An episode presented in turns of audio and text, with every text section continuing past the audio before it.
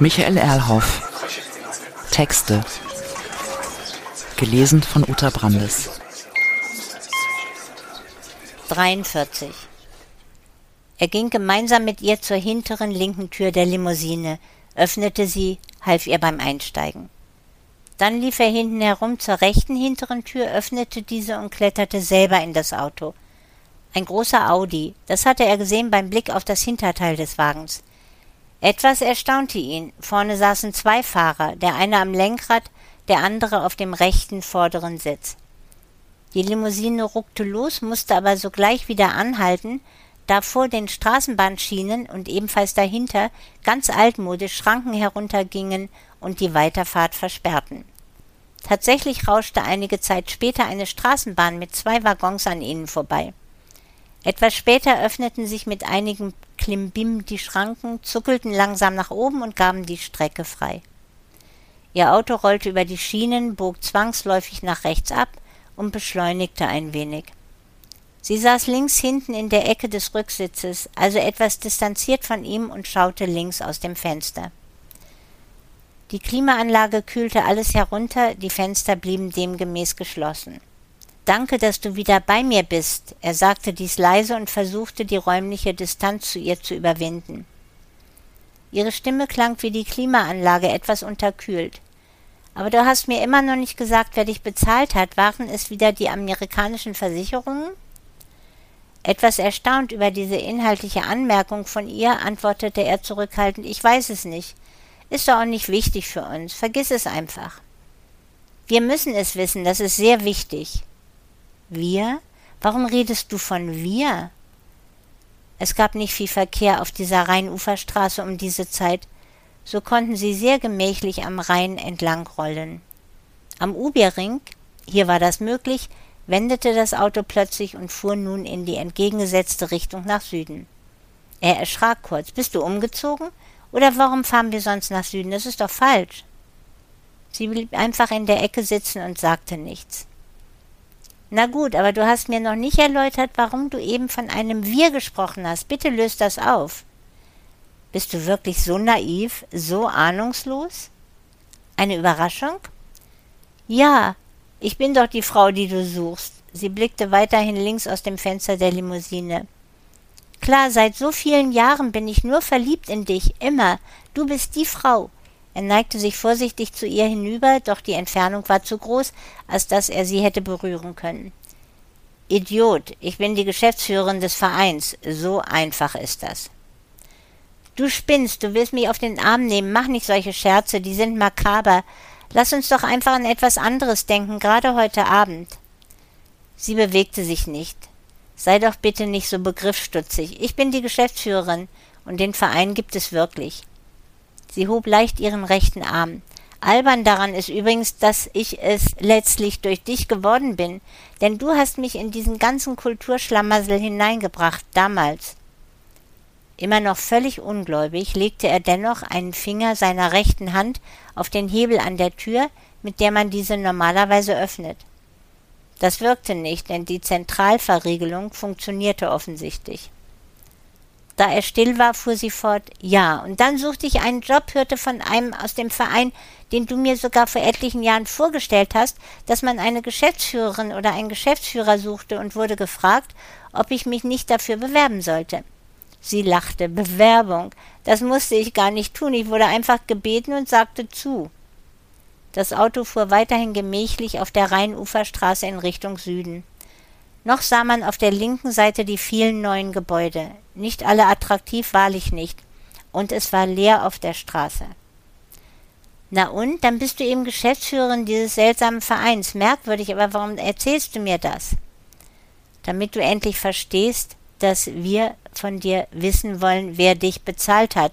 Denn du gehst uns auf die Nerven, du störst unsere Geschäfte, das können wir nicht zulassen. Jetzt klang ihre Stimme tatsächlich eiskalt. Er zog sich in seine rechte Ecke zurück und schien allmählich zu begreifen.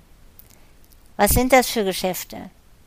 Das weißt du doch. Mal geht es bloß darum, dass ein Mitglied zum Beispiel von einem ziemlich unbekannten Künstler zehn Arbeiten kauft und bei der nächsten Auktion eine Arbeit von dem angeboten wird und nun der, der die zehn gekauft hat, gemeinsam mit einem Partner, allerdings offiziell gegeneinander, für diese eine Arbeit bietet, sie so auf den zehnfachen Preis hochjagt. Dann sind alle Arbeiten, die der erste zuvor gekauft hat, auf einmal so viel mehr wert. Die verschenkt er dann einem, einem Museum und schreibt die Summe bei der Steuer ab. Oder sie sah ihn an, brauchst du noch mehr? Da er nickte, setzte sie fort, der Verein kauft bei einem Auktionator für viel zu viel Geld irgendein überflüssiges Kunstgewerbe. Das schenkt man dann einem Museum, spart erneut Steuern und verdient auch noch an der Auktion. Und die Fälschungen? kann man nicht immer auf den Markt bringen. Aber wie du sicherlich weißt, es gibt genug arbeitslose Künstlerinnen und Künstler, die richtig gut sind und außerdem dringend Geld brauchen. Dazu die Hilfe von Restauratoren und dann noch ein renommierter Gutachter. Was willst du mehr? Man wäre doch bekloppt, wenn man diesen Markt nicht nutzen würde. Ist einfach, es sei denn, so ein Blödmann wie du kommt einem dazwischen. Er zupfte erneut an der Türverriegelung. Die blieb blockiert. Deshalb will ich wissen, wer dich bezahlt hat, denn wir wissen, dass du bezahlt worden bist. Woher? Weil alle unsere Attacken auf dich bisher gescheitert sind. Das konnte nur passieren, weil dich jemand beschützt hat. Sie grinste tatsächlich. Jetzt offenkundig nicht mehr, denn wir sind sehr alleine auf dieser Straße. Kein Zweifel, seine Stimme wie auch seine Haltung wirkten bloß noch jämmerlich. Aber du bist nicht verantwortlich für die Morde, Weißt du, ich habe sehr schnell die vielen Machenschaften der Mitglieder dieses Vereins verstanden. Das war nicht schwer, und dann hatte ich die in der Hand, was ich nicht verlieren möchte. Aber du Trottel, ausgerechnet du bist mir in die Quere gekommen. Es war meine Aufgabe als Geschäftsführerin dafür zu sorgen, dass du aufführen würdest. Deshalb musste ich so handeln. Aber ich kenne dich doch, so bist du nicht. Alter Freund, wie naiv bist du, das ist doch heutzutage leicht. Für solche Angelegenheiten findest du ohne Probleme etwa in Osteuropa gute Organisationen. Da reist einer am Nachmittag oder am Morgen hierher, erledigt das innerhalb von zwei oder drei Stunden und dann fliegt er gleich wieder zurück. Das kostet zwischen zehn und zwanzigtausend, mehr nicht. Allerdings plus Flug. Komm, er berappelte sich ein bisschen. Das klingt doch viel zu konstruiert, ist doch nicht realistisch. Du erzählst Geschichten, das ist alles. Alter Junge, werd nicht albern. Abstraktion des Marktes. Man lernt das schnell. Und viele der ehrenwerten Leute des Vereins verdrängen das doch bloß. Sie schüttelte den Kopf und ihre Haare wedelten sehr attraktiv um diesen herum. Das im Museum für angewandte Kunst galt eigentlich dir. Nur war der Typ, den wir eingekauft hatten, viel zu doof und hat den Falschen erledigt. Der in der Straßenbahn wusste zu viel und war uns schon vorher bekannt, der musste weg. Und die in Hongkong? Das waren drei oder vier, wenn ich mich richtig erinnere. Na ja, da buchst du halt Leute in Asien, quasi übers Internet. Und was die so genau tun, sie lachte hektisch auf, was die so genau tun, weiß man dann nicht. Man gibt den Auftrag zum Beispiel den, dich und die zu erledigen, die offensichtlich mit dir zu tun haben. Und dann wird das erledigt. Überraschend für uns war lediglich, dass du überlebt hast. Weil ich Beschützer hatte, so denkt ihr doch. Gewiss. Deshalb wollen wir wissen, wer dich bezahlt hat. Denn die haben dich auch beschützt, und das stört uns. Die Limousine wendete erneut, fuhr nun in Richtung Norden. Das ist doch alles nicht dein Ernst. Ich kenne dich doch. Du bringst doch keine Menschen um. Doch nicht ich selbst, spinnst du? Geschäfte bringen eine großartige Abstraktion. Du musst nur bezahlen, mehr nicht. Die fliegen dann nach gelungener Tat zurück und für dich ist das Geschäft geklärt, wenn dann nicht so ein Idiot wie du ins Spiel kommt. Denkst du, irgendjemand glaubt dir das? Das ist so konstruiert, lächerlich und andererseits viel zu ernst. So kann man das nicht lösen. Sie saß dort hinten in der linken Ecke des Wagens, wirkte ruhig oder einfach geschäftig.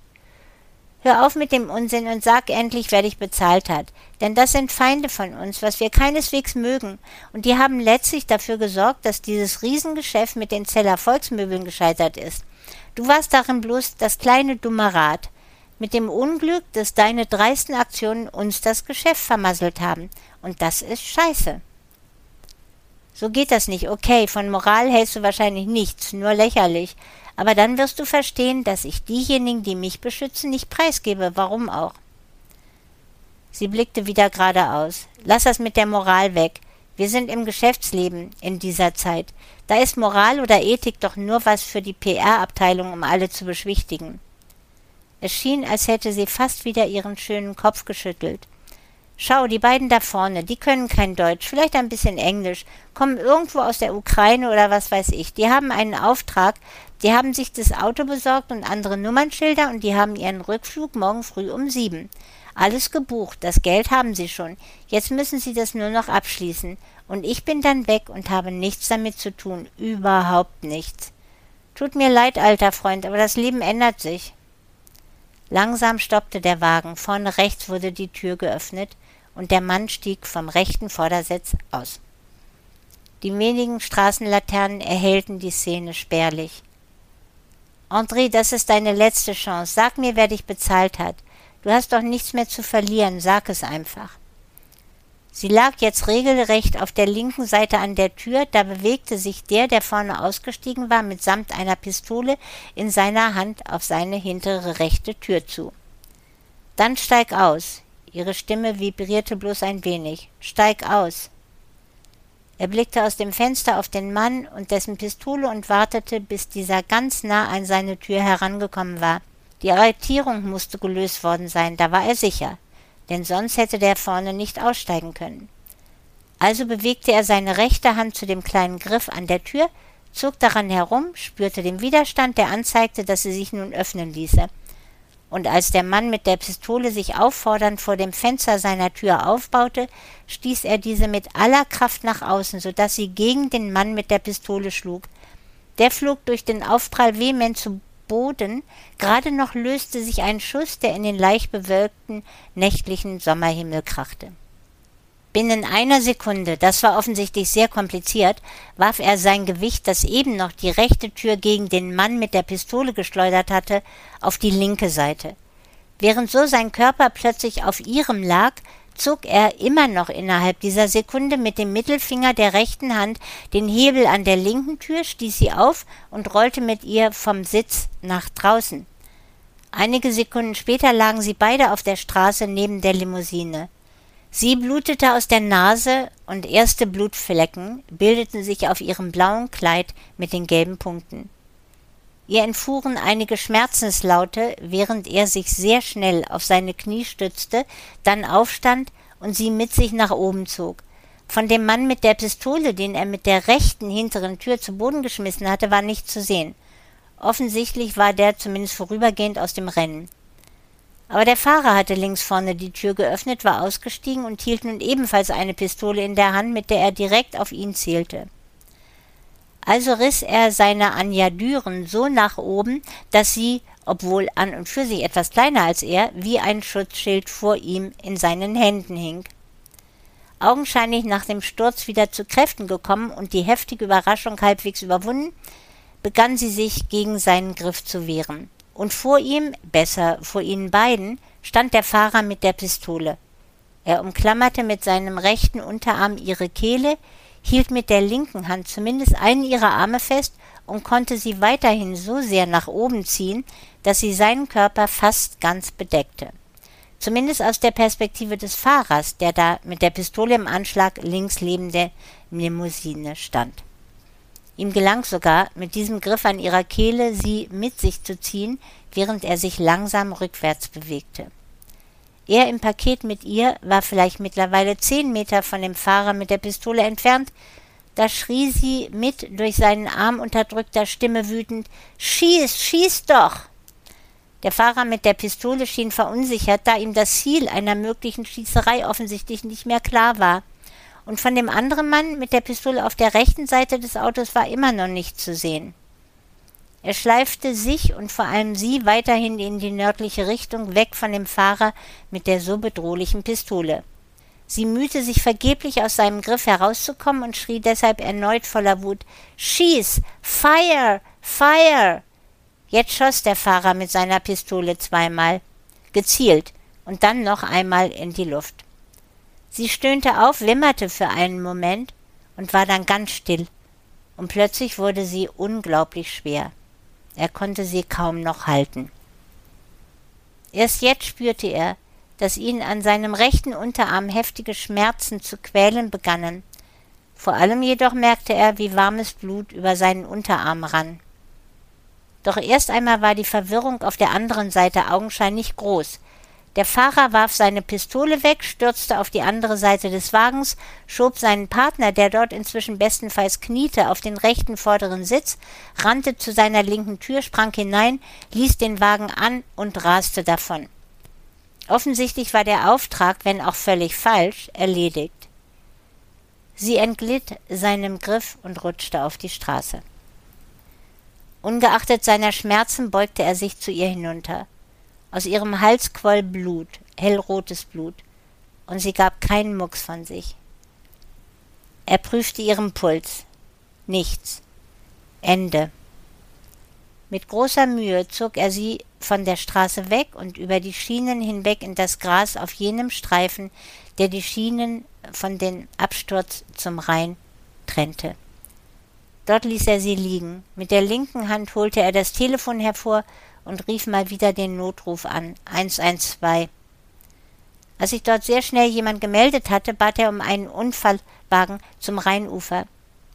Bitte nennen Sie Ihren Namen und Ihren Standort und erklären Sie, um was es geht. Er verkündete lediglich, dass eine Frau schwer verletzt am Rheinufer läge, wahrscheinlich tot, er den Standort nicht genau wüsste und sein Name nicht zur Sache beitragen würde. Er legte auf. Nahezu zärtlich blickte er sie noch einmal an. Dann entfernte er sich sehr schnell, lief über die Rheinuferstraße hinein in die Südstadt. Irgendwann hielt er an, griff erneut nach seinem Telefon und wählte die mittlerweile gespeicherte Nummer von Johannes West.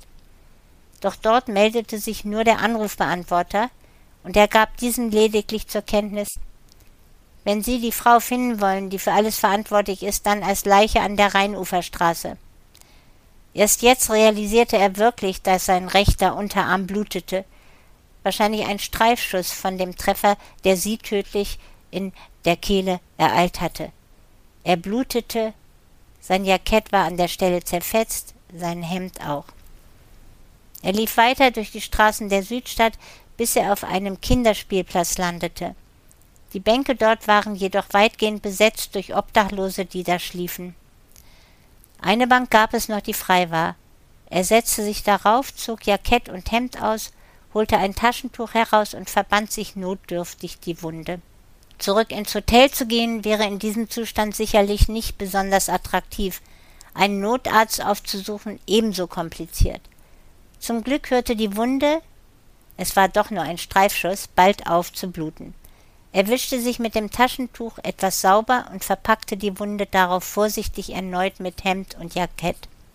Dann legte er sich einfach, wie all die anderen, auf die Bank, weniger professionell zweifellos als diejenigen, die ihre Obdachlosigkeit inzwischen zu gebrauchen gelernt hatten. Also kein Kissen und keine zusätzliche Decke.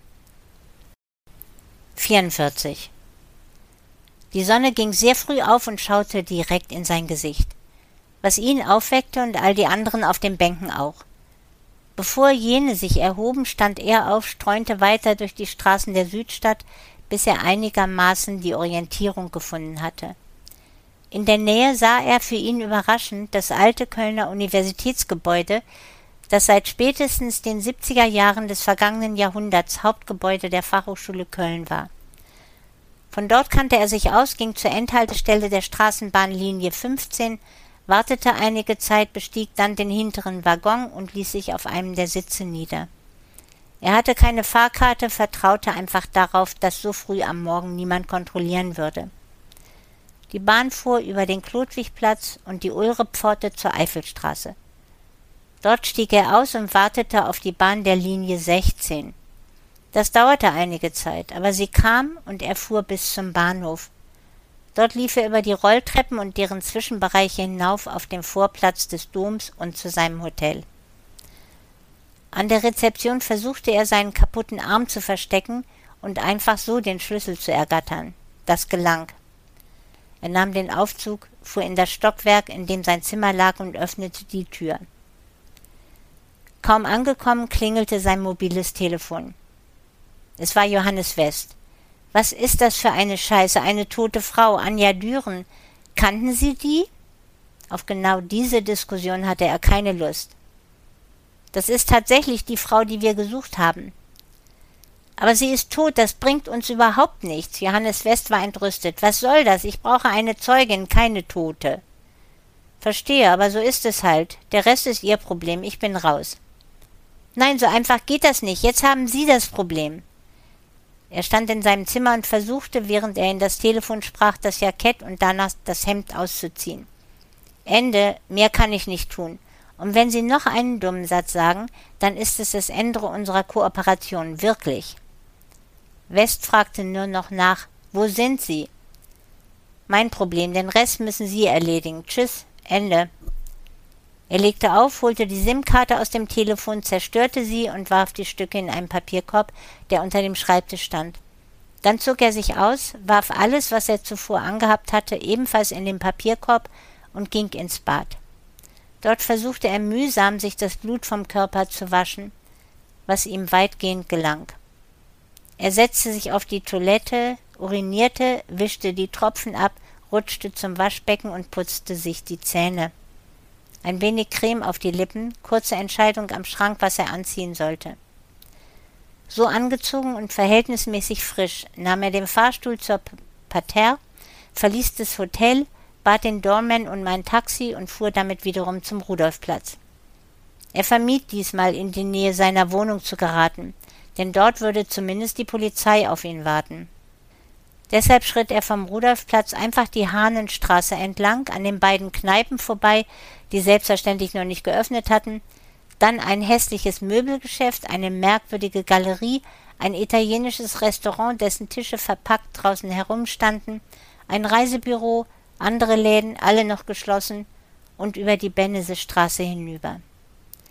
Wenige Minuten oder gerade eine Minute später passierte er die Sprachschule Wall Street Institute in Richtung Kunstverein. Klar, er war sehr aufmerksam, denn seine Gedanken hingen immer noch dem nach, was in der Nacht geschehen war. Kaum hatte er die Sprachschule hinter sich gelassen, da fiel ihm auf, dass kurz nach ihm jemand aus der Tür jener Sprachschule gewissermaßen hinter ihm herausgekommen war, was ihn irritierte und dann spürte er sehr plötzlich einen furchtbaren Schmerz in seinem Rücken genau am Herz. Ein Messer, ihn beschlich ein eigenartiges Gefühl, außerdem schmerzte es sehr. Dann stürzte er, sah noch einmal in den etwas wolkigen Himmel und schloss die Augen.